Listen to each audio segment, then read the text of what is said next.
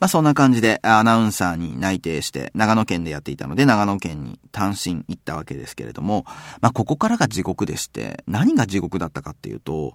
アナウンサーって人前で喋る職業だったんですね。それが残念。残念。なぜかというと苦手だったからです。人生で話したことがなかったんですけど、たまたま、まあ僕入試とか問題があってそれに答えるとかそういうのが得意で、アナウンサー試験という試験に合格はできたんですけど、アナウンサーになってから活躍するスキルというのをこれっぽっちも持ってなかったんですね。まず人前で喋ること、苦手でしたね。はい。えー、おどおどしてしまったりとか、目が泳いでしまったり。あと、あの、緊張したりするんですよね。なんかアナウンサーなのに緊張すんなよってよく言われてたんですけど、アナウンサーなのにやっぱ人前に出ると震えるんですね。なので、全然喋れなくて、で、あまりにもとちったりとかもするし、で、一回、あの、何千人？千人ぐらいかな？っていう前で話した時に、あまりにも下手すぎて、もう暴動が起きそうな、になったことがあってですね。あの、視聴者から、聴取者から暴動が起きそうになるようなアナウンサーってあんまいないと思うんですけど、下手すぎると怒るんですね。全部間違えたりとかして。で、全然できなくて。で、しかも僕、あの、音楽番組とか、まあ、入社2年目になったら担当したりとかしたんですけど、入、このね、音楽番組を担当するっていうのがどういうことかというとですね、知らないんですよ、音楽。CD を買ったことが人生でなかったんですね。だから、えー、あ、買ったことありますよ。あの、寸大の英語公文700とかですね。そういう英語とか英会話とか勉強のための CD は買ったことがあったんですけど、音楽の CD を買ったことがなかったんですよ。なのに、2時間生放送を担当するというですね、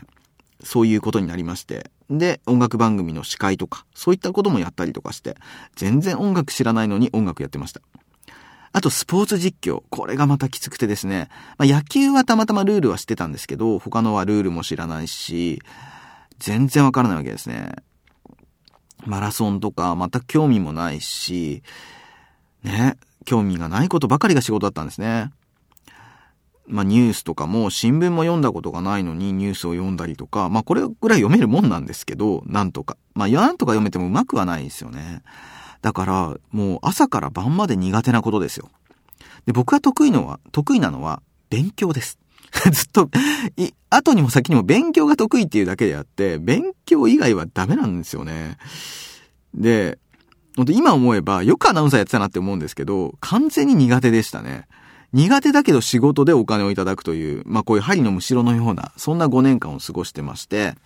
まあそんな時に何を思ったかというと、まあ2時間番組を担当してたんですね。石井隆のスマイルクルーズっていうタイトルだったんですけど、それで中学生、高校生を勇気づけるというコンセプト、まあ僕が一番やりたかったコンセプトで2時間生放送を2年間やってました。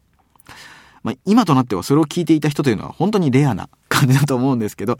で、それをやっていて、その時に何を思ったかというと、なんか俺なんか人を勇気づけるに値しないなと。っていうのも、だって人を勇気づけたいっていう風にアナウンサーになったけど、俺は人を勇気づける人間ではないと。だって勉強ができるようになったこととアナウンサーに内定したこと以外は成功した経験がないと人生で。こんな俺が人様に中学生高校生にこうすれば人生うまくいくぞとかそういうことを話すっていうのはなんか勘違いも甚だしいと。俺はそんなこと言っちゃいけない。じゃあどうすればいいのかというと、成功するしかないなって。自分が成功しないと人に対して話をしてはいけないんじゃないかっていうふうに思ったんです。で、そんなふうに思っていながら、ある日突然朝起きたら何を思ったかというと、あ、そうだ。曲穴をやっていたけど、そのアナウンサーっていう地位とかを全部捨てて、一回無職になって、そこから這い上がって、えー、億万長者になったりとか、ベストセラー作家になったりとかしたら、そうしたら人を勇気づけてもいいんじゃないかなって思ったんですよ。ね、それだったらいいですよね。だって、えー、ね、アナウンサーってサラリーマンですから、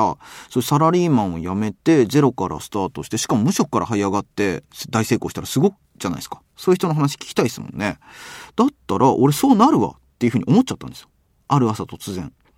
それで、え会社に辞表を提出して、すいません、あの、無職になりたいんで会社を辞めますっていう感じで、えアナウンサーを退職しました。まあ、本当、あのー、周りの人が何言ってんだこいつっていう感じではあったと思うんですけど、まあ、とうとう石は頭がおかしくなってしまったと。まあ、とうとうっていうか、昔から頭おかしかったような感じがするんですけど、変なことばっかり考えてたんで。まあ、そんな感じで本当に会社に辞表提出して、無職から成功しようということを決意しました。では、無職からどういうふうになっていったのかというドキドキの無職話をしていきたいと思います。